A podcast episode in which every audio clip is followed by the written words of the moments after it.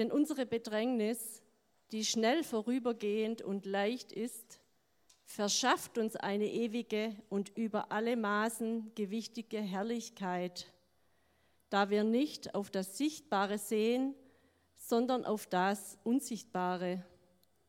Denn was sichtbar ist, das ist zeitlich, was aber unsichtbar ist, das ist ewig. Amen. Auch wenn unser äußerer Mensch Tag für Tag aufgerieben wird. Das passt sehr gut zu der Predigt, die ich euch heute weitergeben möchte. Ich habe schon eine ganze Zeit lang nicht mehr hier gepredigt und habe damit natürlich viel Zeit gehabt, ähm, zu beten und mir Gedanken zu machen, was möchte Gott an diesem Morgen sprechen durch mich. Und ich habe ein Thema gewählt. Ähm, du darfst die erste Folie gleich mal anzeigen. Das den Titel trägt Orientierung im Nebel der Zeit. So wie es der Vers eben auch schon gesagt hat, merken wir, dass wir uns in einer Spannung befinden. Wir haben vielleicht heute Morgen hier, versuchen wir so eine gewisse heile Welt zu schaffen, aber vielleicht kommst du mit einer gar nicht so heilen Welt hierher. Wir sind in einer Zeit, in der wir von einer Krise in die nächste schlittern. Ja, wir haben erst Corona-Krise, dann haben wir Ukraine-Krise, jetzt kommen Worte wie Wirtschaftskrise. Aber vielleicht auch in unserem Leben kommt dieses Wort Krise vermehrt vor. Vielleicht Ehekrise oder Glaubenskrise. Vielleicht eine gesundheitliche Krise.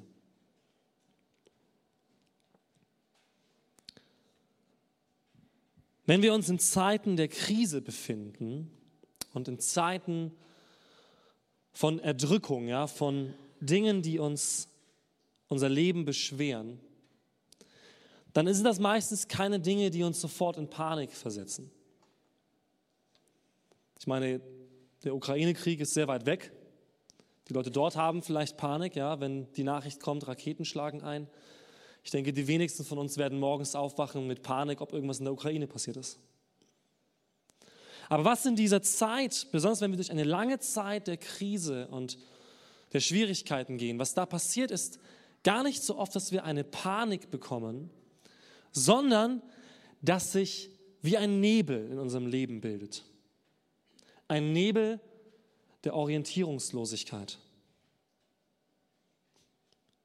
Ein Nebel, der vielleicht nicht dazu führt, dass ich ständig Angst habe, aber dass doch immer wieder Sorgen mich bremsen. Vielleicht nicht ein Nebel, der mich in allem blockiert, was ich tun kann, aber der mir doch Kraft und Freude in meinem Leben nimmt. Ein Nebel, der mich vielleicht nicht so verzweifeln lässt, dass ich mir Hilfe suche, aber der mich vielleicht dastehen lässt und ich nicht mehr weiter weiß, wohin ich gehen soll. Ihr Lieben, diese Predigt halte ich, weil Gott es mir aufs Herz gelegt hat. Und weil ich und auch wir als Leiterschaft empfinden, dass dieser Nebel sehr, sehr starke Ausmaße annimmt in unserer Gesellschaft, aber auch in der Gemeinde Gottes. Dieser Nebel, bei dem wir nicht genau wissen, wo ist da der Ausweg. Ich glaube, die Gefahr, gerade von Krisen, die uns in eine Orientierungslosigkeit stürzen, ist nicht, dass wir alles neu machen und anfangen und sagen, okay, jetzt packen wir es an und wir werden die Lösung finden, sondern dass wir in einen Schlaf und in eine Regression kommen. In ein Gefühl von, okay, das wird nicht mehr besser. Ich muss mich damit abfinden. Es gibt hier einfach keinen Ausweg. Jeder lebt mit seinem Päckchen. Vielleicht sagen wir uns dann diese Dinge, aber eigentlich hoffen wir, so wie auch der Vers das jetzt eben in dem Eindruck gesagt hat, hoffen wir, dass diese Hoffnung in unserem Leben neu Kraft und Gestalt gewinnt.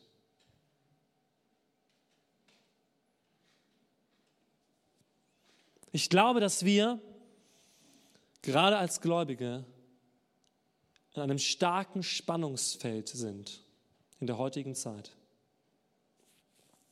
Und dieses Spannungsfeld möchte ich heute Morgen ein bisschen darlegen. Du darfst die nächste Folie anschalten.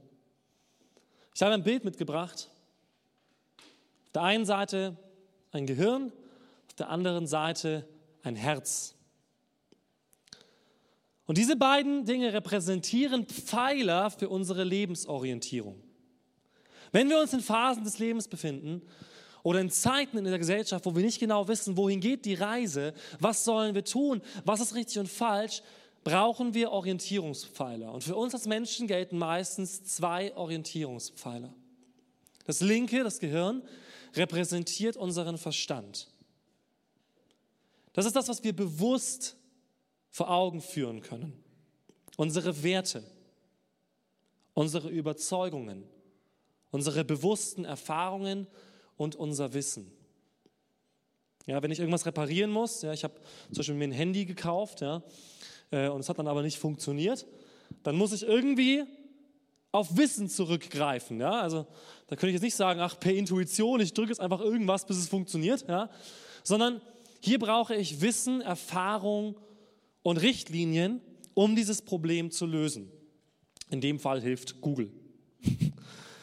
ähm, und das sind bewusste Fakten, die ich mir vor Augen führe und die ich mir setze und sage, das hilft mir, um jetzt eine Orientierung zu finden, was ich tun soll. Weil wenn ich dieses Handy habe, dann weiß ich nicht genau, ja, äh, wo fange ich jetzt an? Ne? Das Ding funktioniert halt nicht.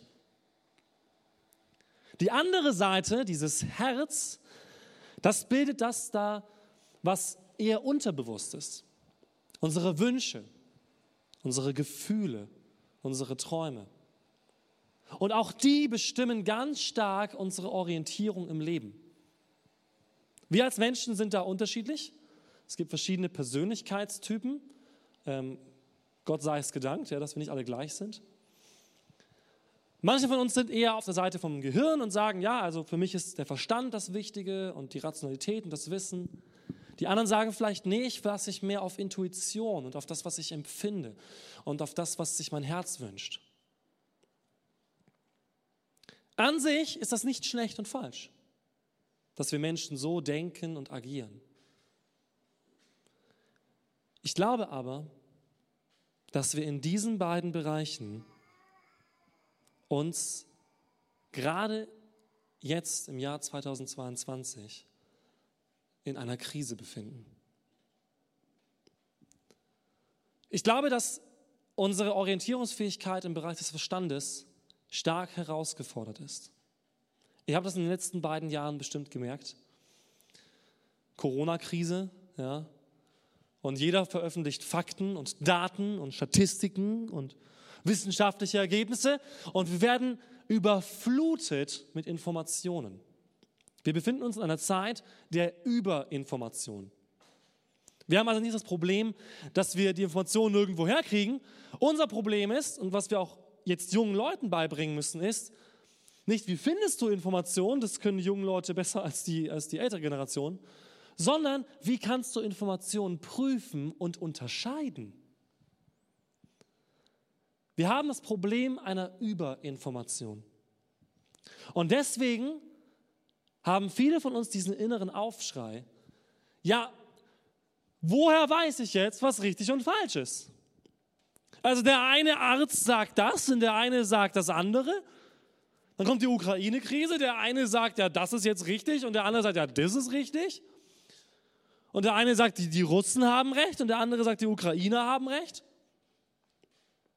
Und dann haben wir eine Wirtschaftskrise und dann sagt der eine, ja, wir müssen, wir müssen jetzt mit Öl und Gas so umgehen und der andere sagt, ja, wir müssen jetzt so damit umgehen. Und wir stellen uns die Frage, wem und was können wir eigentlich noch vertrauen und glauben? Was sind denn Fakten, die verlässlich sind? Ja, wir schützen uns gerade vor Fake News. Ja? Was sind denn Fake News und was sind denn die wahren Fakten und so weiter? Aber auch im anderen Bereich empfinde ich und viele andere, gerade im geistlichen Bereich, eine Krise. Viele sagen dann, okay, dann mache ich halt Scheuklappen, ja, also diese ganzen Informationen bringen mich nicht weiter, also mache ich das, was mein Herz mir sagt. Und plötzlich merke ich, oh, ich kann zwar machen, was mein Herz mir sagt und wovon ich überzeugt bin, aber dann muss ich mich abkoppeln von dieser anderen Seite. Weil dann kann ich ja gar nicht mehr prüfen, ob ich recht habe. Ich kann nur noch prüfen, was ich will. Und ich merke, der andere will vielleicht was anderes. Ich empfinde die Maskenpolitik der Regierung, ah, das fühlt sich für mich nicht richtig an. Aber für den anderen fühlt es sich total richtig und sicher an. Und dann sagen wir, ja gut, dann haben wir halt beide recht. Jeder hat seine eigene Wahrheit und jeder hat ja seine eigene, sein eigenes Leben, das er leben muss. Du musst dein Leben leben, ich muss mein Leben leben. Jeder macht so, wie er es möchte. Und dann merken wir, dass eine Gesellschaft aber gar nicht so funktioniert. Dann mache ich nämlich Sachen, die mein Herz mir sagt, und dann sagen aber andere mir, das finde ich aber doof. und vielleicht sagt das nicht nur eine Person, sondern vielleicht sagt das eine ganze Gesellschaft. Das, was du da machst, das empfinden wir als nicht richtig. Und plötzlich befinden wir uns in einem Herzensdruck und merken, ich kann auch nicht mit voller Freiheit dem nachgehen, was mein Herz mir sagt weil ich weiß erstens gar nicht, ob das richtig ist und zweitens merke ich, dass ich da Gegenwind bekomme. Und meine einzige Argumentation ist, ja, aber ich empfinde das halt so. Ihr Lieben, das ist nicht nur gesellschaftlich ein Problem, sondern gerade für uns Christen ist es auch ein geistliches Problem. Wir hören dann irgendwelche Sachen ja, aus der Bibel und dann steht da der Dave und predigt irgendwas. Und dieselben Bibelverse kannst du auf YouTube eingeben und kriegst eine Predigt von einem anderen Prediger, der dir was anderes sagt. Und dann redet ein Pastor über Endzeit und Sexualethik und über Corona und der andere Pastor sagt genau das Gegenteil. Und sie nehmen dieselben Bibelstellen. Und wir kommen in eine geistliche Krise, weil wir uns fragen, ja, wem sollen wir denn jetzt trauen? Die nehmen alle dasselbe Buch, aber jeder legt es anders aus. Wem glaube ich jetzt? Und dann hören wir uns für das Thema den Lieblingsprediger aus München an und bei dem anderen Thema, da finde ich den aus Stuttgart besser und den finde ich den Amerikaner besser. Und wir basteln uns unser eigenes Bild. Wir merken aber auch, dass auf der Seite des Herzens wir merken, ja, ich empfinde Dinge, und ich stoße auf das Wort Gottes und das Wort Gottes sagt mir vielleicht Dinge, die meinem Gefühl widersprechen. Und die Frage ist dann, wem glaube ich? Glaube ich meinem Herzen, weil es ja so echt ist und weil es sich so richtig anfühlt? Oder ist das jetzt doch nicht richtig, wie ich empfinde und ich habe ein Problem? Und warum fühlt es sich dann so an?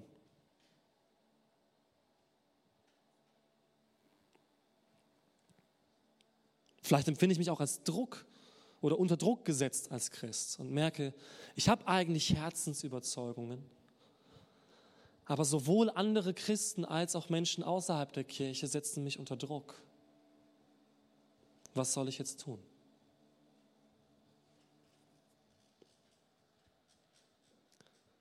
Du kannst die nächste Folie äh, weiterklicken.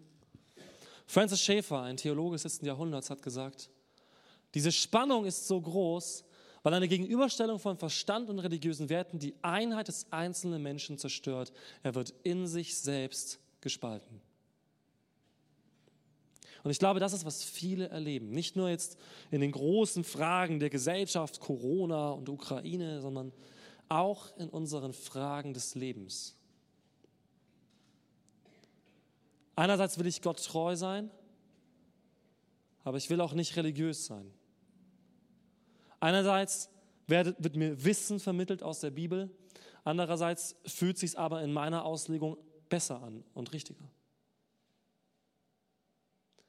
Und wir koppeln diese beiden Bereiche voneinander ab.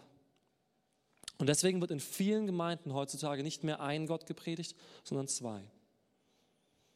Der Jesus des Verstandes, den wir zerpflücken und die Evangelien auseinandernehmen und sagen, in der heutigen Aufklärung kann man doch nicht mehr davon ausgehen, dass Jesus Gott war und dass er Wunder getan hat. Und Jesus wird zum Mensch gemacht. Und auf der anderen Seite gibt es den Gott deines Lebens. Du und Jesus, ihr macht das alleine. Und Gott ist der Gott, den ich empfinde. Und plötzlich gibt es zwei Götter. Und zweimal Jesus. Den Jesus der Schrift, den wir zerpflücken, und den Jesus meines Herzens, den niemand kennt außer ich und den auch niemand hinterfragen darf. Das ist das, was ich und viele erleben heutzutage, was geschieht. Und ich glaube, es ist eine geistliche Krise. Denn wir machen genau diese Spaltung mit Gott auch. Die Bibel sagt, Gott ist einer im Alten Testament. Ne? Schma Israel, höre Israel. Gott ist einer. Es gibt nicht den Gott der Theologie und dann den Gott des Gefühls und dann den Gott der Großveranstaltung. Es gibt einen Gott. Ein Gott, der in sich selbst nicht gespalten ist, sondern der eine Einheit ist. Wir lesen jetzt einen Bibelvers aus dem Römerbrief. Die nächste Folie bitte. Obgleich sie Gott erkannten, haben sie ihn doch nicht als Gott geehrt und ihm nicht gedankt, sondern sind in ihren Gedanken in nichtigen Wahn verfallen. Ihr unverständiges Herz wurde verfinstert. Da sie sich für weise hielten, sind sie zu Narren geworden und haben die Herrlichkeit des unvergänglichen Gottes vertauscht mit einem Bild, das dem vergänglichen Menschen, Vögeln und vierfüßigen und kriechenden Tieren gleicht.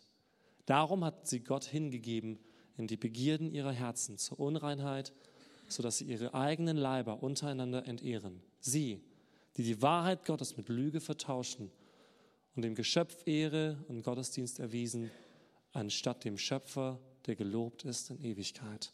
Amen. Ich glaube, auch wenn dieser Text 2000 Jahre alt ist, ungefähr, gilt er für heute. Und ich glaube, dass er sogar aktueller denn je ist in unserer heutigen Zeit. Das Problem, wenn wir in einer Orientierungslosigkeit sind, ist nicht, dass wir zu wenig Wissen haben oder zu wenig Kompetenzen. Die Bibel sagt ganz klar, dass das Evangelium nicht den reichen, tollen, klugen und kompetenten verkündet wurde, sondern den Schwachen und Unmündigen. Die Weisung und Orientierung Gottes für unser Leben gilt nicht den Theologen, sondern es gilt jedem Menschen. Jeder Mensch darf und soll von Gott geleitet werden, raus aus dem Nebel unserer Orientierungslosigkeit, raus aus unseren Krisen in das Leben Gottes. Paulus nennt ein ganz anderes Problem. Er sagt nicht, das Problem ist Erkenntnis über Theologie und so weiter, sondern das Problem ist das Herz und was es sucht.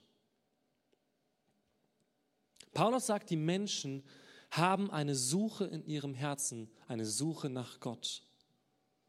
Jeder Mensch hat das in sich, eine Suche nach Gott. Das Alte Testament nennt das, er hat Ewigkeit in ihr Herz gelegt. Aber anstatt dass der Mensch diesen Gott sucht und ihn ehrt, macht er Folgendes. Er macht sich selbst zu Gott. In dieser Orientierungslosigkeit, in dieser Frage, okay, aber was, wem vertraue ich dann und was stimmt jetzt und was nicht und mein Herz, kommen so viele Menschen zu dem Schluss, dann mache ich einfach, was ich möchte. Und es gibt niemanden mehr, der mir in mein Leben reinsprechen kann. Ich muss für mein Leben sprechen. Und Paulus sagt, es gibt eine Folge. Wenn der Mensch sagt, niemand darf mehr in mein Leben reinsprechen, niemand darf mir mehr Orientierung geben als ich selbst, dann kommt nicht Gott und sagt, was, dann bestrafe ich euch, jetzt kommen Blitz und Donner, sondern er sagt, dann gebe ich sie hin in ihre unverständigen Wege. dann gebe ich sie hin in ihre eigene Orientierungslosigkeit. Wenn sie den Maßstab ihres Lebens festlegen wollen, dann werde ich sie das tun lassen. Aber sie werden keinerlei Orientierung mehr haben. Die heutige junge Generation ist so wertearm wie noch nie, ihr Lieben. Es gab vermutlich keine Generation, die so wenig Wertebasis hatte wie die Generation, die jetzt heranwächst. Weil gesagt wird, du bist dein Maßstab. Du bestimmst.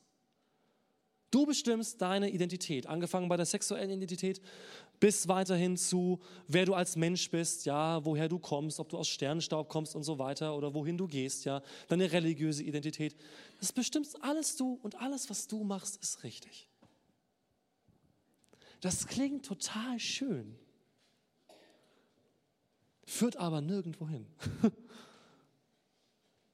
Sondern was wir damit machen ist, wir setzen diesen Menschen in den Nebel dieser Zeit und sagen, komm selber klar.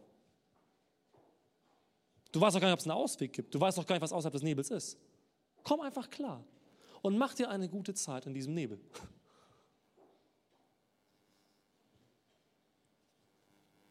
Paulus sagt, das Problem ist, der Mensch macht sich selbst zu Gott.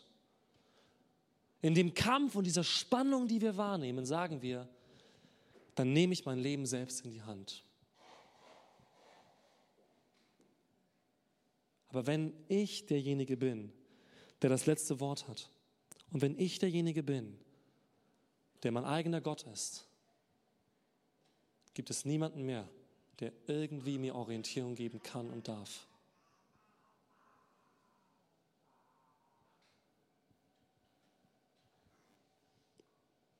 Ihr Lieben, das ist kein einfaches Thema. Aber ich glaube, dass wir einen Gott haben, der kein Interesse daran hat, dass wir uns in einer Orientierungslosigkeit befinden. Sondern ich glaube an einen Gott, der will, dass wir stehen mit beiden Füßen und dass wir gegründet sind in seiner Wahrheit und seiner Liebe. Denn dieses Leben hat einen Sinn.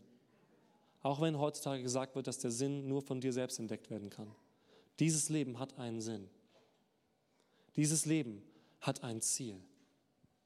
Dieses Leben hat einen Ursprung. Dieses Leben hat ein Zentrum und das ist Jesus Christus. Jesus Christus ist die Antwort auf die Frage nach dem Zentrum meines Lebens. Jesus ist derjenige, dem alle Ehre gebührt. Wir lesen noch einen Vers aus dem Alten Testament, gilt trotzdem. Die Furcht des Herrn ist der Anfang der Weisheit und die Erkenntnis des Heiligen ist Einsicht. Ich bringe euch heute keinen Drei-Stufen-Plan mit für die Probleme eures Lebens. Aber ich glaube, das ist ein guter Anfang. Ich glaube, das ist eine Antwort Gottes auf die Orientierungslosigkeit, die wir in der heutigen Zeit erleben. Die Furcht des Herrn. Und ich möchte gleich mal erklären, was das nicht bedeutet. Die Furcht des Herrn bedeutet nicht, ich habe Angst vor einem autoritären Gott. Das ist nicht die Furcht des Herrn. Die Furcht des Herrn bedeutet auch nicht, ich muss mich anstrengen, bis ich Gott gefalle. Das ist auch nicht die Furcht des Herrn. Das Neue Testament sagt sogar, wenn du die Dinge tust in deinem Leben, nur weil du denkst, du bist verpflichtet, sie zu tun, bekommst du keinen Lohn von Gott. Du bekommst nur Lohn aus Verpflichtung dann, du bekommst aber keine Gnade. Gnade geschieht ohne Verpflichtung. Wenn wir also meinen, okay, Furcht des Herrn heißt, ich werde religiöser. Ich muss jetzt mehr in der Bibel lesen, weil Gott das von mir verlangt. Oder ich muss mehr beten, weil Gott das von mir verlangt. Oder ich muss mehr in die Kirche gehen, weil Gott das von mir verlangt. Hat das nichts mit der Furcht des Herrn zu tun, sondern mit Religiosität. Mit Gesetzlichkeit und mit einer falschen Art der Beziehung. Ich kann meine Ehe leben aus dem Bewusstsein, dass ich verpflichtet bin, eine gute Ehe zu führen. Dann werde ich aber nie die Essenz einer Ehe erfahren. Niemals. Wenn ich denke, ich lebe meine Ehe, weil ich verpflichtet bin, erfahre ich nicht die Essenz, nämlich die Liebe. Liebe ist keine Verpflichtung. Sie ist eine Verpflichtung von meiner Seite, weil ich mich einem Menschen verpflichte aus Hingabe. Das ist Liebe. Aber sie ist keine Verpflichtung, die von außen kommt und in die ich hineingepresst und gezwungen werde. Ich glaube, die Furcht des Herrn ist, Gott als den zu sehen, der er ist. Diesen Satz möchte ich wiederholen, weil er für mich sehr wichtig heute ist. Die Furcht des Herrn ist, Gott als den zu sehen, der er ist. Das ist jetzt leicht gesagt, weil offensichtlich sagen Menschen verschiedene Sachen über Gott. und der eine sagt, Gott ist so und der andere ist so. Aber ich glaube, dass dieser Vers ein Aufruf ist an uns. Nicht die volle Erkenntnis mit meinem Verstand über Gott zu bekommen. Denn ich kann dir eines sagen, du wirst Gott weder mit deinem Verstand voll erfassen können, noch mit deinem Herzen.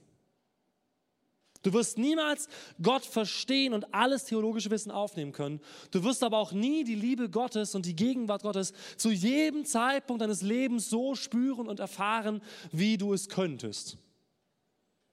Das wird nicht passieren. Und deswegen gibt es eine dritte Orientierungsinstanz, die ich euch bis jetzt vorbehalten habe. Es ist nicht unser Verstand und es ist nicht unser Gefühl und unser Streben nach Glücklichsein, das uns Orientierung gibt, sondern es ist Vertrauen. Ich glaube, das ist die dritte Möglichkeit, wie wir Orientierung finden können in unserem Leben, indem wir vertrauen. Und diese Frage wird hier an uns gestellt. Vertraust du Gott?